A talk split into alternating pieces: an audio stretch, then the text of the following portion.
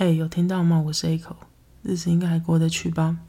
最近 NBA 开始季后赛，今年第一轮的戏码有够好看，尤其是金州勇士跟沙加缅度国王的戏码。今年勇士全年表现西区第六名，四十八胜三十八败，看起来就像是一个安稳过日子的一个球季。但是客场成绩真的是烂到有够离谱，主场拿了三十三胜八败，客场。则是十一胜三十败，这个客场的成绩在三十支球队里面是排名倒数第四，也因为客场成绩真的是。太烂了，所以最终他们是以第六名的种子成绩挤进了季后赛，和国王对打。国王去年没有晋级季后赛之后，也创造了连续十六年都无法进入季后赛的联盟纪录。球季结束之后，国王立刻与代理总教练分手，并且和金州勇士助教 Mike Brown 签了四年的教练约。没想到今年不仅终结连续无法进入季后赛的不名誉纪录，还以第三种子打进了季后赛。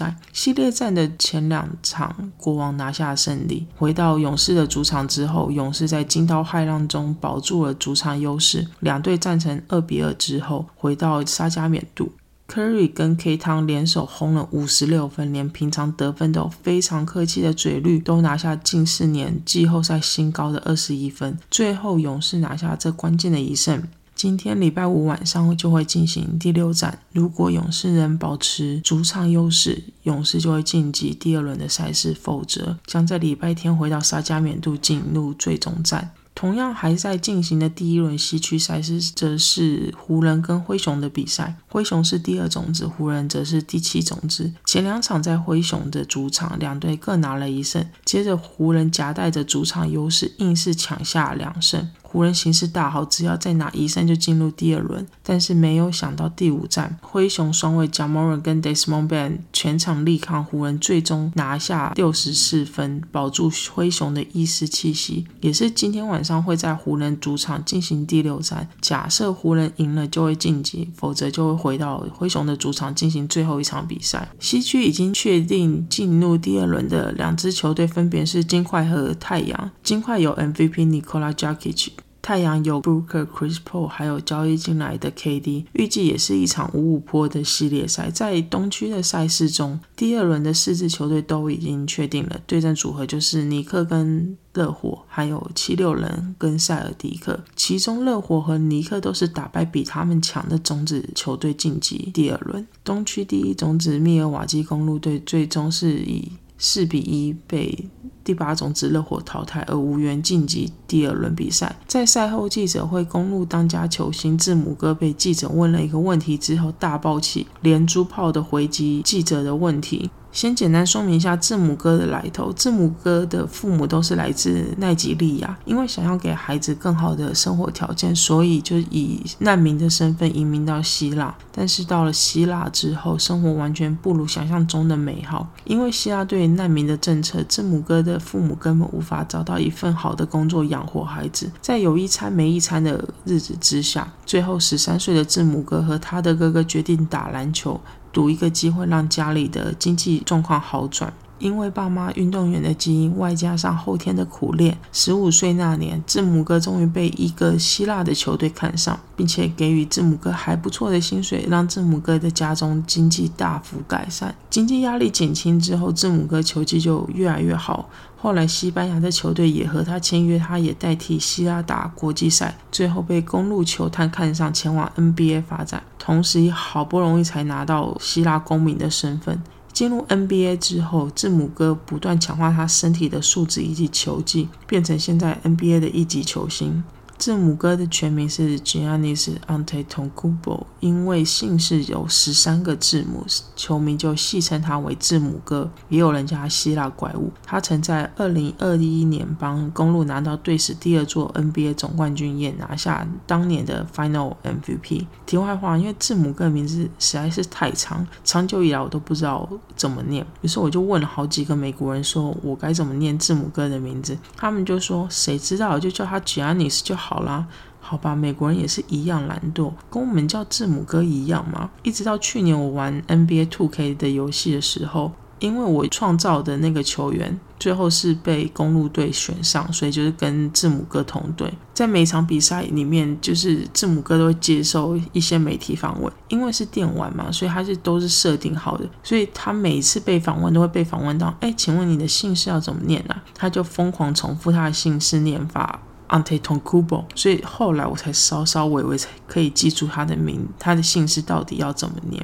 回到字母哥爆气的事情，去年公路在第二轮遭到塞尔提克淘汰之后，任职了 Athletic 的公路随队记者 Eric Nam 问了字母哥是否会认为这一季是失败的。今年公路在第一轮遭到热火淘汰之后，Eric 再度在赛后记者会问了字母哥同样的问题：你觉得本季是失败的吗？字母哥听完这个问题，先是喊了一声啊，我的老天鹅啊！接着说，你去年也问过同样的问题，Eric，你每年都升职吗？没有，对吗？那你每一年的工作算是失败了吗？算或是不算？不算吗？每一年你工作，你努力去达到一些事情、一些目标，去得到升职，能够照顾你的家庭，提供一个房子给你的家人们，或是照顾你的父母，你努力达到一个目标，那就不是失败，那是迈向成功。我不想针对个人，这种会是一个过程。Michael Jordan 打了十五年，拿下了六个总冠军，其他的九年都算是失败吗？这就是你跟我说的啊。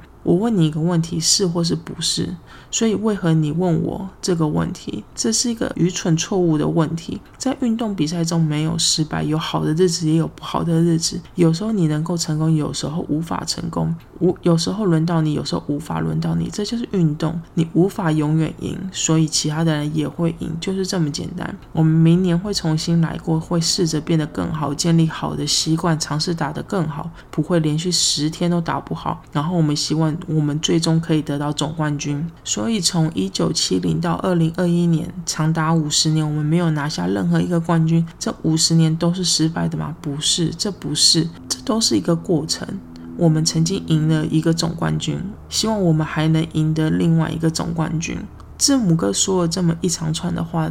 真的就指差说你才失败，你全家才失败嘞。补充一下，公路在一九七一年其实有拿下队史的第一个总冠军，所以嗯，其实他们没有拿到冠军的时间是稍微比五十年短一点点啦。字母哥这这段话后来引起很多人的回响，有些人认同字母哥的论点，有些人则是认为这世界上存在失败，说运动世界中没有失败这件事情根本就是个屁话。也有些人认为这个回答刚好回对记者二分法的问题。很多人在问问题的时候，为了要引导对方快速回答问题，或是让得到的回答符合自己的需求，都会利用这种二分法的问题引导受访者。比如说，在死伤惨重的灾难中，问王者家属说：“你觉得难过吗？”或是去星巴克买饮料的时候，店员说：“要大杯吗？”去麦当劳的时候，店员问说：“薯条要加大吗？”其实这些例子有点烂啊，但是总而言之，就是一种引导回答的方式。有些。认为字母哥的回答内容刚好可以堵住记者的嘴，不要让这个世界非黑即白。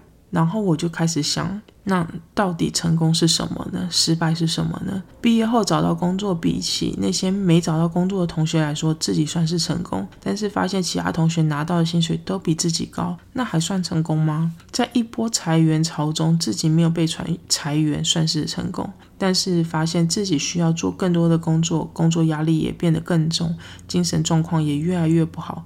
那这样还算是成功吗？比起那些被裁员的同事们？运动世界中的成功和失败定义好像就相对简单很多，拿到最后的胜利就是成功，没有拿到最后的胜利就是失败。大部分的成功和失败好像都是一种比较后的结果。小时候是跟同学、朋友、邻居、小孩比较的结果，长大就是跟整个社会的人去做比较。有一次在讨论人生目标的时候，男友有一天忍不住感叹的说：“他有时候会觉得自己。”什么都起步的很慢，大学花了一段时间才想清楚自己要干嘛。念完大学之后，又花了一段时间找到目标，达到目标之后，又花了一段时间确认自己可以接受又可以养活自己的职业是什么。等到好不容易都找到这些人生讯息的时候，发现身边的朋友结婚的结婚，生小孩的生小孩，还有小孩都是可以到了上大学的那个年纪，而自己却好像什么都没有达到。要是早一点可以发现这些线索，也许人生就可以更提前，也许就会有更多不一样。我看完字母哥的访问，就突然想到这段对话。大部分的人好像都很专注在成功、失败这种结果的事情上，常常会忘记过程其实也很重要。那个为了达到某一个目标而努力的自己，尽管最后结果差强人意，却不放弃继续想办法改进、继续努力的自己，能看见这部分的自己，我觉得也是很重要的。起步慢总比没有起步来得好，曾经努力却失败总。比什么都没做，却眼睁睁看着别人发表成功宣言来得好。多跟过去的自己比较，也许人生就会开心很多。话说，我每一次听到别人说“假如当初我怎样怎样，说不定我现在早就如何如何”的时候，我都会忍不住想说：也许，那也许你就无法成为你今天的你，而是成为另外一个人。可能很是快，可能没有同情心，可能。非常机会主义。当你成为另外一个你的时候，你又会有别的想法，说要是当初如何如何，可能今天就会怎样怎样。这完全就是一种无止境的循环啊！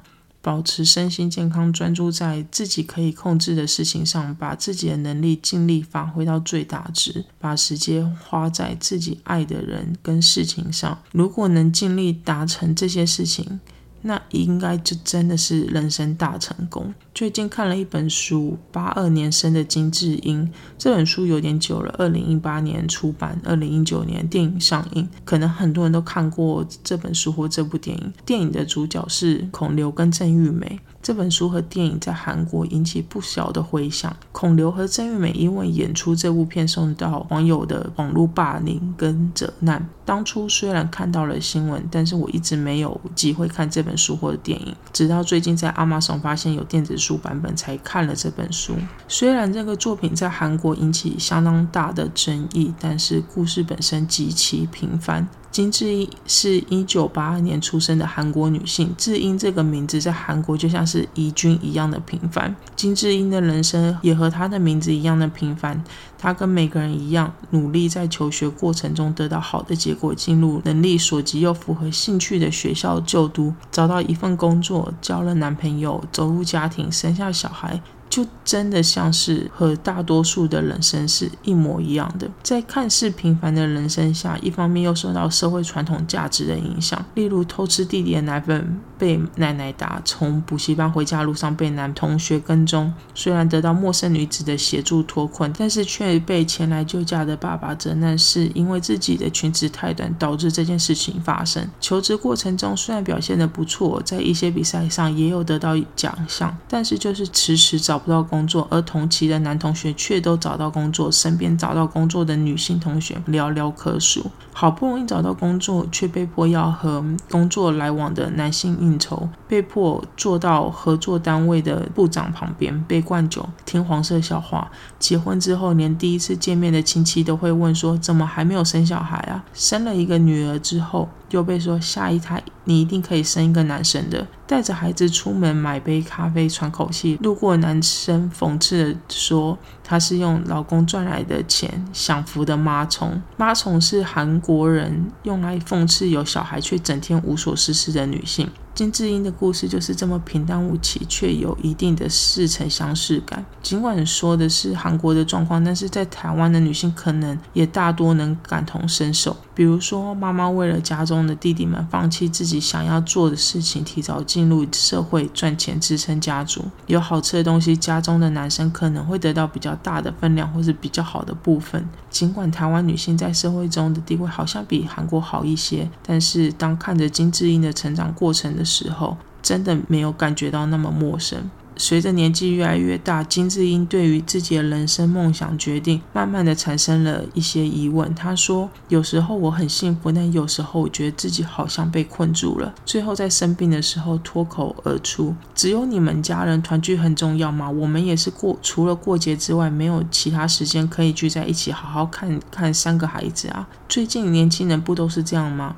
既然你们家的女儿可以回娘家，那也应该要让我们家的女儿回来才对吧？最后，金智英的丈夫对着金智英说：“这真的是你想要做的事情吗？因为我可以做我喜欢的事情，而你不能做你喜欢的事情，这会让我很难过。”我想，人生成功的第一，也许就是做着自己喜欢的事情，尽可能的保持正向、开心的心境。如果能做到这样的开心正向，其实真的就是一件很了不起的事情了。好了，今天就讲到这边。如果任何想法、建议，可以留言或私讯和我说。谢谢大家，下次聊，拜拜。